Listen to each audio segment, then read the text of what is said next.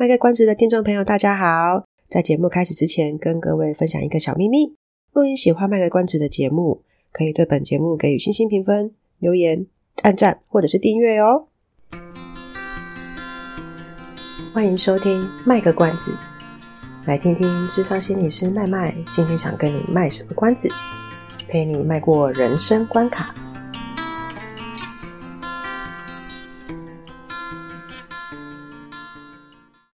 各位听众朋友，大家好，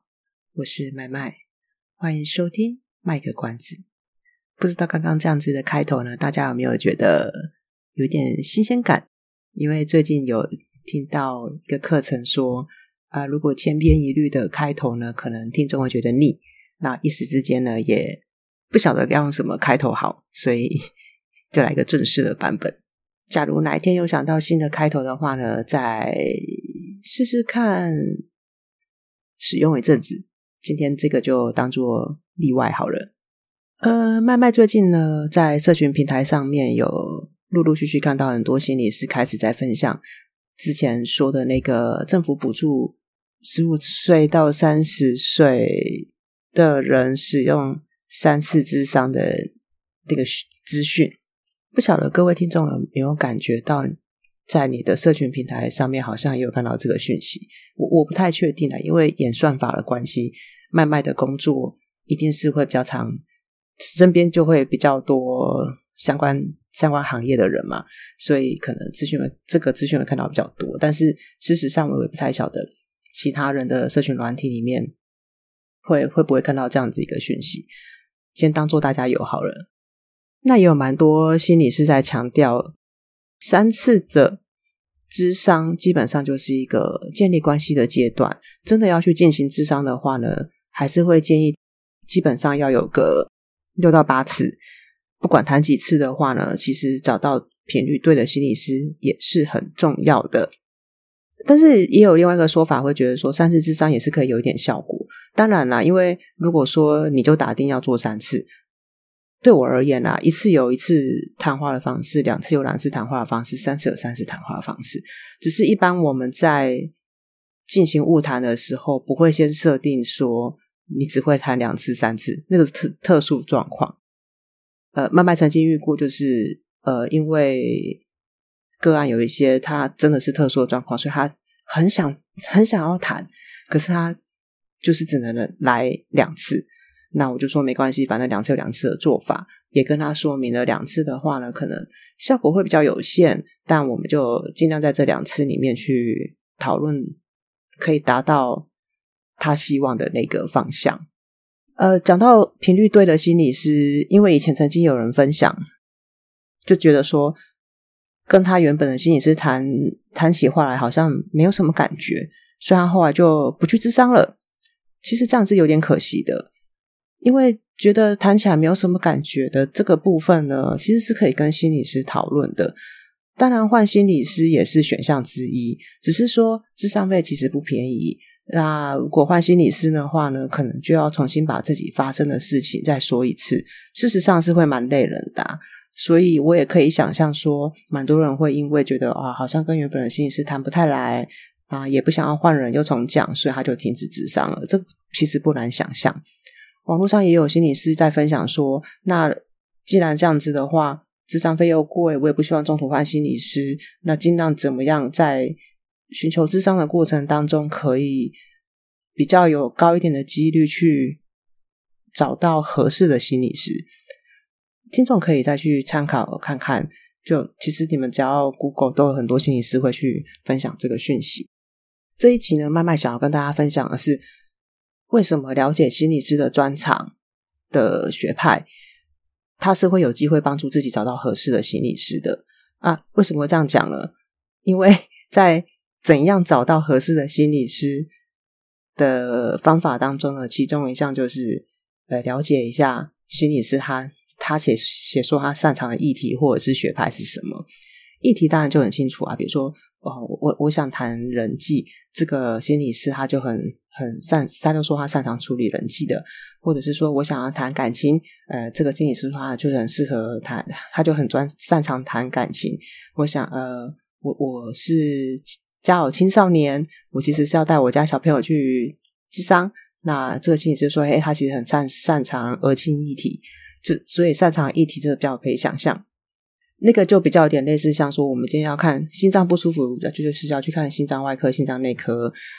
骨头裂掉就是要看骨科，这个比较好理解。但是学派就有点像是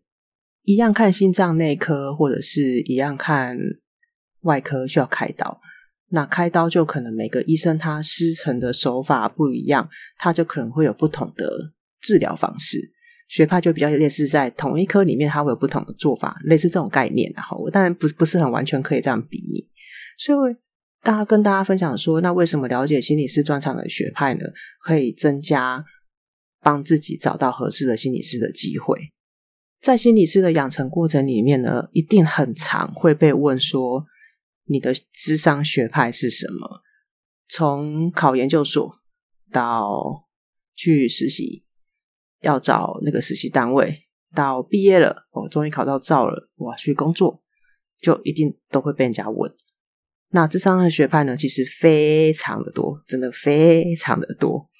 教科书上面呢，它大多数会列出来的，就是可能彼此之间有共识，这些是比较经典的。然后它会从以前古典的，呃，比如说比较最原始，呃，不，不是原始啊，最原本一开始发展有所谓的心理治疗这个这个讲产业嘛，这个啊这个东西啊，未来的我也不知道怎么讲，这个东西到一直发展到现在，因为社会文化开始改变嘛，加上可能有时候会觉得以前的治疗方式其实可能不是那么妥当，或是呃思思维上有一些改变，就会有一些新创新的学派。所以呢，其实就会有几个学派呢，在呃不断的更迭当中呢，比较会被列为是多数的人会去用，然后可能是比较经典类型的。所以呢，教科书上面大多数一定会列出来，大概有哪些呢？像是精神分析、精神动力，这个大家一定很熟悉。诶，著名的代表人物就是弗洛伊德嘛。其他还有就是会被放在广义的精神分析里面的学派，比如说像荣格、阿德勒、客体关系、人际历程这些，就有一些教科书它就不见得会写，有些可能是提到，但它就可能不是会花那么大的篇幅去去讨论这些东西。那阿德勒其实大多数的教科书都会写啦，虽然他他可能比较不会像呃客体关系或者是人际历程是被花少少篇幅来介绍而已，阿德勒应该。比较有机会是专门的一个，因为阿德勒在教育界那边其实是呃很重要的一个学者。那没有听过阿德勒这个人呢，应该也听过《被讨厌的勇气》这本书。《被讨厌的勇气》那一本呢，它就是以阿德勒学派为主轴来写的。还有什么学派是一定会被列出来的呢？呃，个人中心，呃，那个个人中心。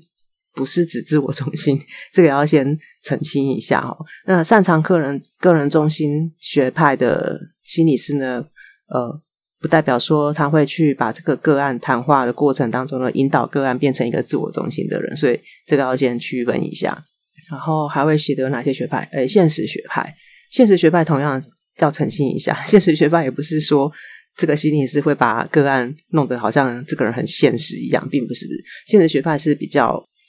对啊，为什么他是现实学派？可可是现实学派其实是一个比较实实事求是的学派。你想要的目标是哪个？然后我们就来讨论嘛。你现在做的方式是什么？那现在做的方式有没有效？那你期待的样子是什么？他比较就是很实事求是的，所以其实蛮受蛮受年轻人喜欢的。这是教科书上面写的，对，所以现它叫现实学派。然后还有存在主义治疗，这个也是一定会放进去的。完形行为学派，这些都是。那行为学派有一个里面是叫古典制约，另外一个叫操作制约啊。很多人就可能会听过其中一个实验，就是帕夫洛夫的狗，就是那个听到摇铃，然后狗狗就会自动流口水的那个实验。这就是属于行为学派的。然后还有认知学派，认知学派听到“认知”两个字就知道就是很认知嘛，要从想法着手。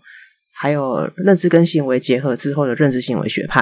诶，短期焦点解决这个是属于比较后现代的，短期焦点解决叙事，这些都是属于后现代的。那叙事可能最近这几年就蛮多人会听过，还有家族治疗。呃，家族治疗里面有超多分支，就什么结构啊、多世代啊、诶、萨提尔啊，萨提尔大家应该就比较常听到，Virginia Satir，他很有名，就是一个冰山理论。以上呢是教科书里面呢大概一定都会列出来的学派。OK，这么多学派，我哪知道谁是谁？哪个学派在干嘛？哦，我不都不知道这些学派在干嘛的话，我是要怎么样从心理师擅长的学派来找到频率对的心理师？那我就不用选啦、所以这一集才来讨论这个东西嘛。其实呢，每一个学派就像政党一样，它一定会有一个中心思想。以前我的指导教授他是教我们的智商理论，那他有一次上课的时候叫我们去思考，他问说：“你觉得人为什么受苦？”这句话听起来其实是一个很哲学性的问题，也是因为我我的老师他这样子带领我们去思考之后，我在学习智商的路呢，才会越来越觉得说，智商跟哲学其实是有很大的重叠处的。所以对于智商学派呢，只要大概抓得到说他的中心思想或原则是什么，就很容易在你要去智商的第一步呢，呃，比较顺利的帮你媒合到适合的心理师。好，所以在我们开始下面的内容之前呢，我们要先讲两件事情。这两个呢是不分你什么学派，不管他用的咨商学派是什么，下面讲这两个点呢，都是心理师基本、很基本、很基本、很基本的功夫。这个就跟学派没有关系哦。第一个呢是同理，同理是最基本。同理之前我们有提过嘛，我们来复习一下。同理可以同理情绪，可以同理想法，可以同理行为。主要就是心理师他在告诉你，你当时的行为、想法、处境，让人会有什么样的情绪感受，然后他帮你讲出来啊。心理师透过这个回应，这个讲出来这个东西呢，让你知道说他其实是理解你当时的心情的。我们举一个最简单的例子，这是最简单、最粗浅的同理方式哦。假设啦，哈，假设你今天跟你的心理师说：“哦，我有一个客户哦，他真的很鲁啊，他一直都没有办法讲清楚他自己的需求是什么。然后我帮他设计一个名片呢，呃，不要设计名片好，我帮他设计一个文宣广告呢，设计了三百个版本，就一直没有办法结案。他就是一直在那边说：‘哦，我觉得还少了什么，这个文案差差了一点，差了一点什么魅力。’然后那个。”颜色就是哪里不对，但是他说不出来是要亮一点、暗一点，还是要什么偏什么色系，他就是讲不出来，你就只能一直不断的改改改改改改，呃，就没办法结案嘛，没办法结案就没办法收到钱嘛，那主管可能就会念说你这个案子要拖多久啊，什么什么什么的。所以心理师听到你这么讲的时候呢，他可能就会给了一个同理是啊，听起来这个 case 很棘手，哎，对，就这么一句话，可是他就可以浓缩你在整个过程当中的感受。或者是是他会稍微简单的摘要一下你发生的事情，然后给了你一些像刚刚的感受一样。他就说，可能他会给的一个同理方式是：你已经很努力在提供客户的需求了，可是却一直没有办法让双方都有一个共识或者是结论。但这么努力之后，你还要被主管念，感觉好像你有点委屈。哎，这也是同理的一种方式哦。那这是最粗浅版的同理哦。好，这是最基本的。不管是爱好哪一个学派的心理师，他基本上多少都一定会讲一点啊。为什么要先讲这个呢？就是如果你是一个很觉得只想讨论想法、不想碰情绪的人，你找的也是比较擅长呃处理想法的心理师，他还是会讲一点点这个东西，要先让你心里有个底。只是他可能不会放这么多的焦点是在从情绪下手的。好，那另外一个可能会跨学派的东西呢，就是去谈论你的过去，谈论过去，呃，怎么讲呢？虽然每个学派对于过去是怎么影响到现在的，他们的看法都是有差异的。可是，毕竟你会去找心理师谈话，你一定也活了几年了嘛。啊，就算是一个四五岁的小朋友，他去做游戏治疗，他还是。有他的成长历史在啊，只是四五岁小朋友他不会用口头说的，他会透过游戏去呈现他以前发生什么事。所以任何个案，他一定都会有他的历史。既然有历史，有时候在谈话当中就免不了一定会谈到一点点过去的事情。呃，可能是因为心理师他在跟你谈话过程当中呢，他去评估，觉得嗯，你们的对话当中提到这件事情，而这件事情是有需要了解一下的。也有可能是你在跟你是心理师谈着谈着呢，就自己提到你小时候的事情，或是过去某一个经验，也不一定。所以基于呃不同的心理师跟个案的组合，还有学派的差异，对于过去的东西会谈到多深，琢磨多少，那就有差别了。啊，也有可能是因为那件事情的影响可能真的比较大，所以谈的会比较多一点，所以这个是不一定的。所以谈到过去的事情是难免的，呃，不是说一定要什么事都从以前的事情去挖去谈，只是说不太可能完全不谈。这个是大家可能要先有个心理准备的。当然，如果你觉得你没有准备好要说，你随时可以跟心理师讲。呃，我我觉得这个部分我可能还没有打算说。那这个你的心理师会视状况来跟你做调整。以上两点要交代的是跨学派一定会做的事情。这个那个刚刚讲的两点是跟什么学派都没有差的哦。哦，我觉得每个学派都会讲到这件事情。那接下来呢，我们大概就可以用个人特质来讨论一下，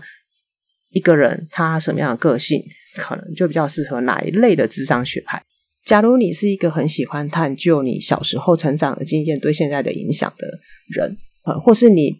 对于要去讨论小时候的事情并不觉得讨厌，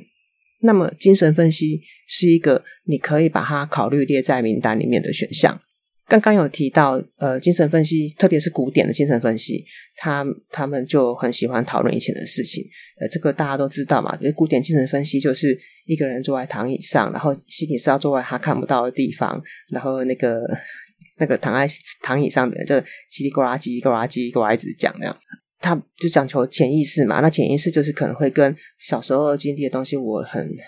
无形之中的把它压抑在心里面，然后要透过这种。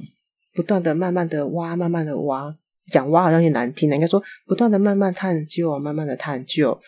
才会发现说，原来我内心里面被哪一件事情一直勾着、影响着。这就是精神分古典精神分析。那当然后面就衍生一些，刚刚有讲说新的，它广义来说是精神分析，可是它不会走向古典那样子那么的执着于以前的事情。呃，像是刚刚讲的课，呃，人机历程，这就是。新呃比较新的精神分析学派，最近这几年蛮红的。那如果你是一个呢比较讨厌谈到情绪感受的人，如果你是这样子的人的话呢，情绪取向完形这一类的学派呢，也许你比较急着放到那么前面去。这个可能这些取向呢，你放到越后面越好。除非啦哈，除非你你并不是讨厌情绪或感受，只是。你你只想跟你很信任的人谈，或是表现在你信任的人面前，然后对其他人你是不想要谈这东西的。如果你是这样子的人的话呢，那也许情绪取向或完形你可以放在中间一点的位置。但是如果你很确信自己就是一个我就是不想提到任何的情绪跟感受的话呢，我会比较建议先不要尝试情绪或完形。呃，情绪它不是一个学派，情绪是情绪取向，它是比较会以。讨论感受为主的，但是情绪取向不会放在教科书里面。那可是有些心理师，但是他有这个理论，所以有些心理师他会说他是情绪取向的，他简称叫做 EFT。情绪取向完形的这一类的学派呢，他会有比较高的比例会去引导个案感受深刻的感受一下他当下的状态啊、情绪啊，呃，深层的那种常常没有被听见或是积压已久的话。那要去探究这些东西的困难度，其实也也不会输给古典精神分析的那一种，一直要让你直逼过去经验的那一种刺激。这两两个的那种刺激感跟那个困难度，我我个人觉得其实是差不多的。所以，如果如果说，嗯、呃，你平常就是一个很不想谈感受或情绪的人啊，可是你又想要选完形或者是情绪取向的心理师呢？你你就要先做好心理准备，就是比较有高一点的机会会发生刚刚的事情，然后一直被引导着去直视你现在的当下的状态这样子。但是通常心理师还是会看你看看个案当时的状态，就是如果如果说他当时就真的很不行，不会有心理师那么呃，我们以拿到照来讲，拿到考拿考到证照，然后出来职业的人来讲，如果你当下的状态就是真的不行的话，不不太会有心理师会硬硬逼着你一定要去谈，那那个是比较不会发生的状况啊。要因为要谈这种东西，其实其实是我们也知道说，对每个人来讲是有很大的挑战的，所以通常是会先让。心理师跟个案两个人的关系之间是有铺陈的，让个案慢慢觉得说，我对这个环境，就咨包括智商的环境，这个智商室、这个场所、这个智商所，我眼前这个心理师，呃，我有越来越多的信任感跟安全感，会有这样子一个关系的铺陈。他不太会说你一来，就直接在那边跟你说，哦，我们来探究一下你深层的感受，不太可能会这样子哦。那什么时候会去谈？开始会去谈你当下的感受？会谈的比较深呢，呃，或是说开始就要引导这件事情的。我我自己觉得，如果是以我来讲呢，因为我刚好就是比较擅长，呃，不是擅长，比较偏向情绪或完形这一类的。我自己来讲，我觉得至少一定不是一定，我觉得至少大概会在两三次之后吧，因为刚刚有讲嘛，两三次大概是在建立关系的阶段，所以在谈着谈着，我也会去评估现在这个人他对这个环境。感觉怎么样？对我有没有增加信任感的？然后，如果真的诶觉得差不多，我可能会先弄一个比较浅的试试水温，了解一下他觉得 O 不 OK。那可是我觉得最快啦，最快大概也是在三次咨商之后才慢慢开始做这件事情，不会那么的快。好，刚刚说那讨厌谈情绪感受的人不要选完形或情绪取向的话，那可以选什么？哦，那你就可以考虑一下，就是选理性行为治疗。呃，简称 REBT，呃，或者是认知治疗、认知行为治疗、焦点叙事，这些都可能都蛮适合你的。他们可能比较不会这么的着重在情绪层面上的东西。但我是要提醒哦，刚有讲同理是基本的，所以情绪还是多少会谈到一点点，但是只是说它比例没有那么的高。好，那如果你是一个我不要讨论感受，我也不要讨论想法，你就告诉我该怎么做就好了。假如你是这样一个人的话，其实我们通常不会直接给建议啦。通常我是讲通常，但如果你觉得我就是想知道我怎么做就好了，那可能麦麦会推荐你先了解一下行为治疗、现实学派或者是阿德勒学派。呃，现实治疗刚刚有讲嘛，他就是他不是教你怎么变得很现实，他是会跟你讨论你你想要目标到底是什么，你现在做的方式有没有帮助你？那如果没有的话，你可以怎么调整？那如果有的话，诶，那你怎么会觉得没有办法实现呢？就是所以叫做现实嘛，我就带你实事求是的一步一步来看。那行为治疗了，它就可以比较呃，从你想要改善调整的东西，一起去跟你讨论，呃，我们要怎么样去设设目标，怎么样去定计划，然后执行的过程当中，一起来看一下，那我们执行的怎么样？呃，就是有点像那个什么管理学讲的 PDCA。你要先 plan，然后 do 做了，然后 C check 看怎样然后，act 对 P D C A，哎，最后个 A 是什么忘记？评估吧，S P D 像就像有点像 P D C A 那样子一样，然后就可以会跟你分析，一起去讨论说，那我们成功的原因是什么？不成功的原因是什么？啊，然后可能从中间就可以看到自己的优势、劣势等等的。如果你是比较常接触有关于心理相关讯息或课程的人呢，可能也就有听过所谓的一个辩证行为疗法，简称 DBT。这个也是一个，它会被放放在行为学派类型，但是它并不会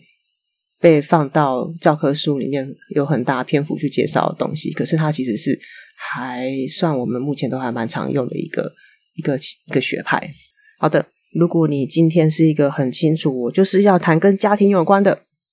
那各种家族治疗当然就是你的首选呐。只不过有一些心理师他会认为说，做家族治疗当然就是要家族成员一起，但有些心理师他就会觉得说，呃，家族治疗我只要好好运用他的精神跟手法的话，只有一个人来谈其实也没有差的。当然，对于偏偏好使用家族治疗的心理师来说，任何的议题他都会认为是从家族衍生或者是延伸的，所以不管你原本想要谈什么，然后你刚好是找到一个擅长家族治疗的心理师，那其实后面都会导向是家族，不是他故意的，就是因为他这是他的中心思想跟理念嘛，所以呢，他当然就会试着去了解你家族的背景。那所以才会说，如果你就是很确定你就是要谈家庭的东西，你就直接找一个擅长家族治疗的人。好，那有还有一种个性的是怎么样的呢？如果你很担心说，哦，那个心理师会不会很凶？他讲话会不会很直接？我觉得我这样会很受伤。假如是这样子的人，诶，真的是会有这种人哦。我并不是说心理师都一定很温柔，因为每个人都有他的风格。但是你要怎么去讲说心理师温不温柔或温不温暖这个东西，我觉得每个人心里面的想象其实不太一样了。所以我，我我们我们心理师有这么多人，呃，你光高雄市就五六百人是有做职业登记的，那每一个人风格都不太一样，怎么怎么可能会刚好符合你心目中那个样子呢？就不太不太，这个很难嘛，这个几率没合的几率很很困难。所以呢，要先讲清楚，就是如果。你是会担心这样子，我觉得这里没有什么不对，或者是这不是一个是非对错的问题。就如果你真的会有这样担心的话，哈，为什么要讲这个东西？因为麦麦以前曾经听过一个例子，就是那个心理师或者是辅导老师，他其实只是很客观的去陈述一件事情的状况，那个状况可能在个案听来，他觉得心理师不是站在他那边，然后心理那个个案就觉得受伤了，他觉得哦。老师，你讲话怎么这么直接？所以真的是有这样个性的人啊！我我刚才有讲，这这没有什么是非对错，就是个人特质的关系，没有关系哦。反正你就是找出你你适合心理师就对了。如果有你有这样的担心，可以试试看去找那个心理师。他说他擅长的学派是走个人中心或叙事的。个人中心的始祖呢，叫 Carl Rogers，他散发出来的那个状态啊。就是极度的包容，但我我要再次强调哦，这不代表所有说自己是走个人中心的心理师都会展现出你心中的那一个温暖。就这个要先讲清楚哦，因为刚有讲每个人心中期待的那个温暖是不一样的，而心理师也有很多很多种样貌，每个人上他表达温暖的方式都不一样，所以这个要先讲清楚。好，那个人中心。他的这个学派呢，他认为人受苦的原因呢，呃，是因为他现在所处的环境不能够让他实现自我，那就好像植物一样嘛，你把它放在一个适合它生长的环境呢，它就能够长成它理想的状态。可是你把它放在一个缺乏养分、缺乏空气、缺乏水的状态，它当然就长不好。这是个人中心认为人为什么会受苦的原因。那他还有另外一个觉得人会受苦的原因，是因为理想我跟现实我是有落差的。我我发现了，如果我发现这件事情，诶，我理想中的样子跟我现在的样子就是不一样，那可能就是受苦的一个来源。各位看官，你们听听看，这个个人中个人中心的这个这个学派的中心思想，刚刚这样听起来是温暖到爆。我们环境要给充足的养分，让他成长，多包容他、关怀他、接纳他，非常的温暖嘛，对不对？有兴趣的人，你们可以查查一下那个 Car Rogers 跟一位叫做 Gloria 的晤谈影片，你们可以实际上看一下他怎么样跟个案晤谈的。我第一次看这个影片的时候是刚进研究所的时候，但是因为我以前不是本科系的，所以我第一次看这个影片，我只觉得。一直听到 Carl 就是在嗯哼嗯哼嗯哼嗯哼到爆炸，但但其实事后想想会觉得蛮厉害的，因为他的看起来好像他只是简单的回应 Gloria，可是 Gloria 后来的反应是他觉得他是能够被接纳，他被理解，他完全被承接住了，这就是最厉害的地方哦。你觉得 Rogers 没有做什么，但他就是做了什么。好，那如果你是一个很爱思考哲学性问题的人，你可以考虑。去找一个心理师，他的专长是存在主义治疗的。存在主义，我我不太确定这样子的心理师多不多诶。存在主义治疗是一个我非常非常非常喜欢，但是你要我做介入，我其实不太会用的学派。但我我很喜欢他的理念，我我心里面其实是非常认同他的东西的。他跟个人中心治疗呢，在刚刚讲的 Carl Rogers 的个人中心呢，他们两个在咨商学派里面是被分到属于比较人文主义类型的。那这个学派目前可能比较多人会知道的著名代表人物就是欧文亚隆，呃，亚伦。那另一个代表人物其实是他们的始祖啦，这个学派的始祖叫做 Frankl。关于亚人呢，他是一个医生，其实刚刚很多智商学派的那个创始者都是医生。鸭人呢，他是一个医生，他写了很多书，有兴趣的可以就是上网看，他现在都买买得到，很好买。像我刚刚讲那个 Carl Rogers 的那个影片，它有点难找，但是鸭人的书呢，现代化的，我我指的现代化是他写写写的那个内容不是那种古早时期的，然后呃小说体，他还出了几本，就是有关于这个治疗心理治疗过程当中的一个小说。呃，很有趣的是，我们的教科书团团体智商的教科书呢，有其中一本圣经也是他写的，所以我们那时候考试都要把它背背下来。亚人的书非常温暖，温暖到我我差一点忘记他是存在主义的代表人物，把他记成是个人中心的，很很推荐大家去看他的书啦。那 Franco 呢，刚有讲说他就是存在主义治疗的始祖嘛，他是一个很厉害的人，他自己本人是经历过被关在集中营的日子，如果没记错的话，应该是犹太人。对嘛？这样讲应该就是犹太人啊。他他是真的有经历过被关在集中营的日子的，所以光看他创始的那个学派叫什么名字，叫做意义治疗跟存在主义治疗。光看这个名字可以知道说他在集中营那一段的时间是怎么样锻炼出他的心智的。我就先借用一下关键评论里面有一个文章是在介绍存在主义治疗的，先借借我用一下。那那个网址会把它放在资讯栏。很简单，很简单，很简单的来说，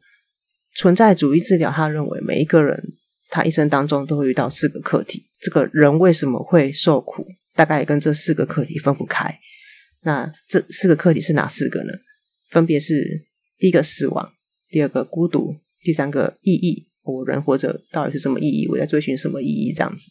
第四个就是自由与责任。讲到这边了哈，光是讲到这边，可能就很多人想要跳过去跟转台了，所以我也我也我我也不打算再多说，以免说我流我的听众都流失掉。可是真的是一个我好爱的学派，因为对我来讲，我就是非常认同这个想法。人的四四个主题离不开就是什么死、死亡、孤独、意义跟自由责任。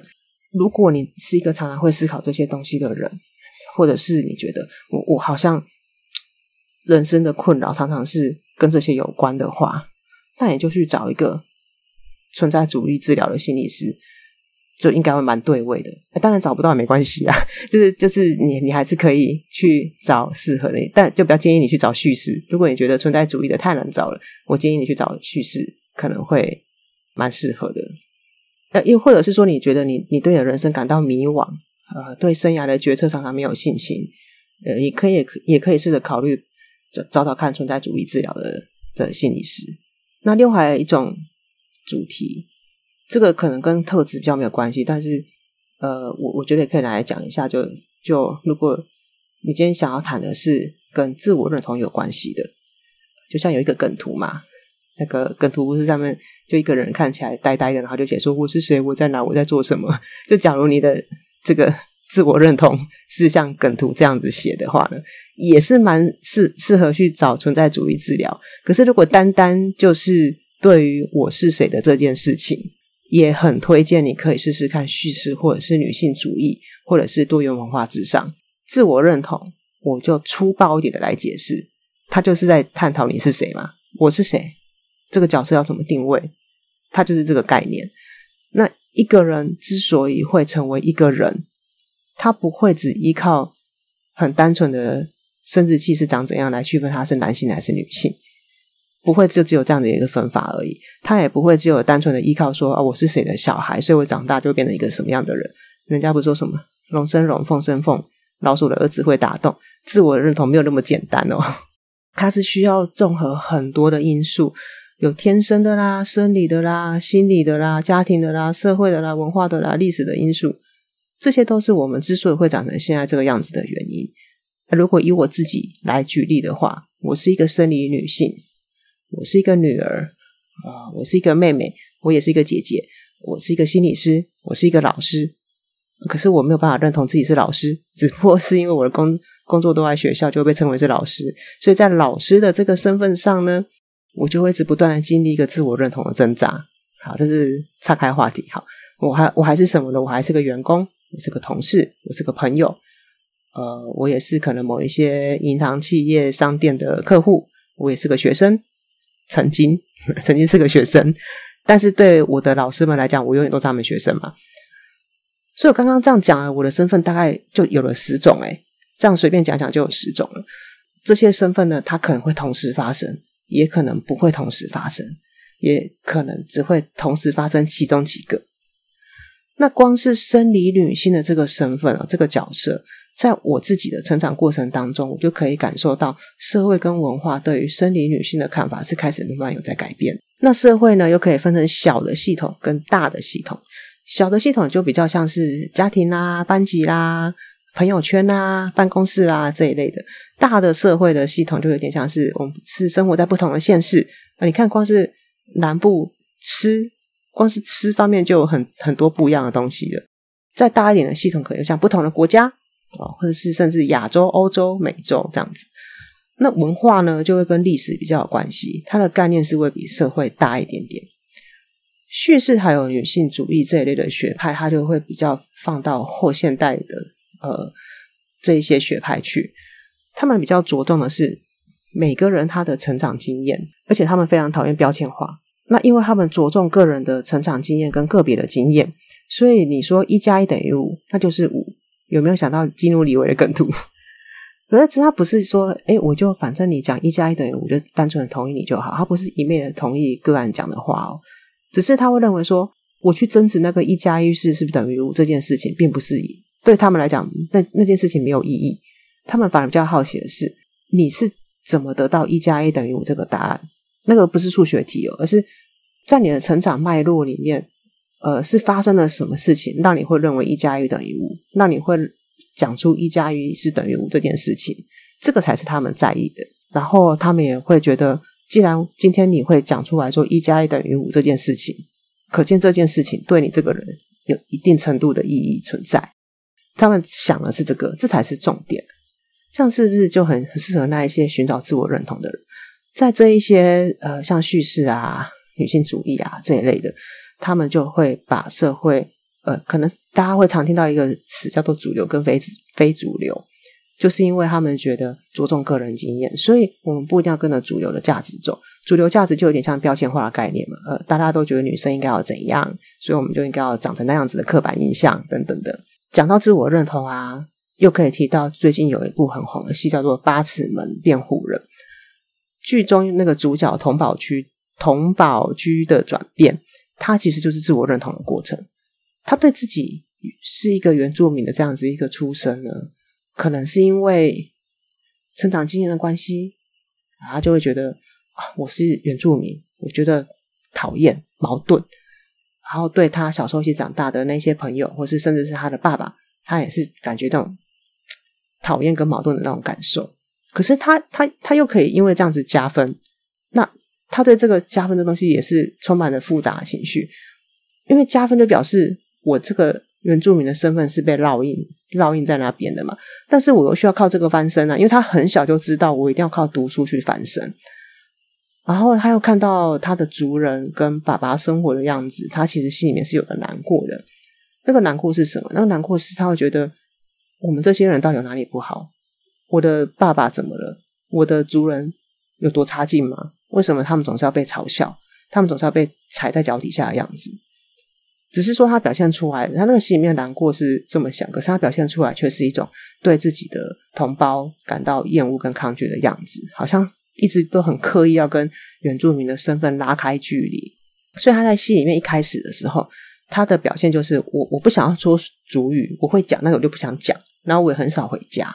啊，甚至也会说自己的族人是喜欢啊，这个是以前很不尊重的讲法，那就可以看得出来，他自己身为原住民，自己这样讲自己的族人，他那个情绪有多么的矛盾跟复杂。可是因为他后来就担任那个阿布杜尔的辩护人嘛，所以那他在这个辩护的过程当中，开始重新去思考自己的身份认同。到了戏里，其实里面呃蛮后后半段的地方的时候，他有一次我忘记他报什么事情，反正就被抓。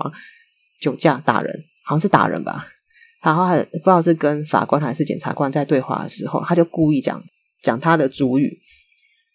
啊。他在后面戏的后面讲主语的比例也增加了。其实这个转变很细腻，戏里面并没有安排那种很明显的桥段，是可以看得出来说，哦，我对我的身份已经感觉到心结化解了。他他没有很明显的这种桥段的安排，他就是顺着主角的生活是怎么过的，他案件发展到什么程度，然后那个宝哥他就很自然的把他内心的转变呈现在我开始会常常去说主语的这件事情上来表达，说我找到我的身份认同了。然后戏里面还有一个人，那个演那个替代役的初梦轩，诶，他戏里面叫什么角色我忘。他那个角色其实也是一个寻找自我认同的戏嘛。所以我们刚刚讲说社会有分不一样的嘛，小的社会可能就像家庭、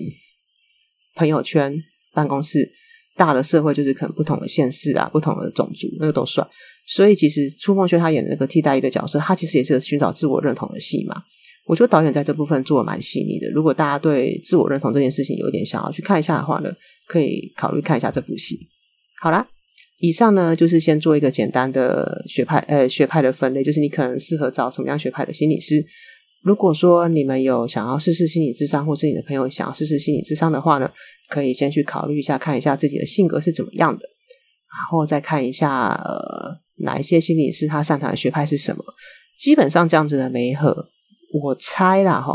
应该至少会有百分之六十的合适度吧。那剩下的媒合度呢，就要靠你跟心理师搭配起来的感觉，因为还是会有个人差异嘛。就像我刚刚讲的，每个人心中有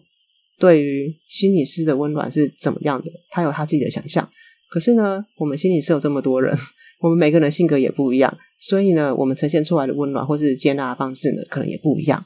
所以剩下百分之四十呢，还是要针对每个人。实际上去一对一的互动来去做一个美合，呃，然后如果你都已经好不容易决定要去咨商了，然后你可能会想说，那我就真的一定还要先去了解一下各个学派在干嘛，才才能去智商吗？我要一个一个去上网查查，说他到底是什么学派的嘛？因为其实像我自己有时候。人家要求我在履历上面写说我的擅擅长的主题呃议题是什么时候，我可能不会写到学派这件事情，而是只有写我擅长的族群可能是青少年或情绪这一类的。所以有时候你就算你很努力的上网查，你可能也不一定知道对方的呃擅长的智智商学派是什么。其实你只要打电话到智商所，想要去预约智商的时候，你也可以试着跟智商所那边的人说，你比较期待怎样的心理师风格。呃，就就像刚刚讲的，诶，我是一个比较不喜欢要讨论情绪的人，就是类似你可以这样说，好，然后这时候就可以跟对方讲，哦，你可能比较是什么样的一个人啊？我想要讨论感受多一点啊，我喜欢人家跟我着重的是讨论我的想法啊，啊，或者是我我觉得我常常都在想一些哲学性的东西啊，等等的，或或是我我就是觉得我自我认同很混乱等等的。你把这些讲出来，智商所那边比较好去思考说，他们的所里面呢有哪些心理师可能擅长的议题，或者是他的风格会不会适合你，他就可以帮你去做一个比较恰当的媒合。那最后呢，也是要再提醒各位一下，如果你谈了大概三到五次，甚至是更久了之后呢，你觉得跟心理师之间好像还是卡卡的，那你可以试着去跟你的心理师提出这件事情，然后告诉他你觉得很卡。那为什么卡？是怎样的卡法？这种讨论呢，通常会是智商进展的一个转机。如果有机会谈开了，你的智商进智商进展就会突飞猛进。呃，或者是说，你更确定说，我就是该找其他心理师，反正就是要谈，一定要去谈。最不理想的方式就是直接就中辍。我们来借一下教育界的用词，中辍，直接离开其实是最不理想的一个一个选择。呃，当然我们刚刚有讲，可以理解啊，因为要。再花一笔钱去跟一个另一个人重新讲你的事情，然后你又担心说到底跟这个人合不合适，其实可以理解。可是呢，直接离开为什么会最不理想？是因为也许你在跟心理师谈说，嗯，我觉得很卡的时候，其实可搞不好你的议题其实已经谈到一个程度了，那个谈到一半卡在那边没有解决，其实对有的人来讲是会有后后面比较不好的影响的。又又又或者是说，那个很卡，其实刚好就是你议题的重点。你的议题的核心，然后直接中中断了智商，其实就是少了一个去直接处理你人生受苦原因的机会。在我们节目结束之前呢，我想到一句话，想跟大家分享。我忘记这是哪一个学派说的，但是他的大意大概是这样子：就是假设说有一个人，他带着他他打了一个领带，作为一个心理师呢，他不是直接告诉那个案说你领带歪掉了，或是你的领带打错了，而是要在那个过程当中陪着个案，让个案自己去发现他的领带打歪了，或是歪，或或者是打错了。这个其实一直是要拿来警惕自己，警惕我作为心理师的一个一个一个一句话讲出来给大家知道是这句话意思是，就像刚刚讲的。很多人会觉得说：“啊、我去做心理治疗或心理咨商，你不给我建议，那我我我要做什么？我还要去花钱那边做什么？因为自己看到自己领带歪掉的那个效效力、那个效果，想要把它打好的那个感觉，是会比心理师直接告诉你领带歪掉了，它来得好，而且更有成就感。所以，可能大家要先去想一下，我今天去咨商呢，比较不是想要直接找到一个建议。”如果你们想要找一个建议的话，其实比较适合去找 coaching。coaching 是另外一种广义来说跟心理相关的行业，但它比较会指导性比较强。就你们你们如果只是想要建议的话，我会觉得去找 coach 可能是比较适合。但心理智商可能比较不会想要第一时间就告诉你该怎么做，或是你可以做的东西是什么。这也是讲出来跟大家分享一下。呃，心理智商它大致上有一个。这也是跨学派的共同的想法啦。好的，那节目的最后呢，关于在如果大家想要去进行咨商之前有什么准备，想要了解什么，或者是各位还有什么想想法或是想问的，都欢迎可以到我们的脸书、IG、Twitter 的路上有个心理师，或者是 YouTube 呃 Podcast 的卖个关子，可以做留言或者是询问。然后呢，本集就到这边告一段落了，我们就下集再见喽，拜拜。以上是我们这次的节目内容，谢谢您的收听。如果您喜欢我们的节目的话，欢迎订阅我们的节目，或是到粉丝专业路上有个心理师追踪暗赞。若您对节目有任何的想法，欢迎留言让我们知道。下次再见，拜拜。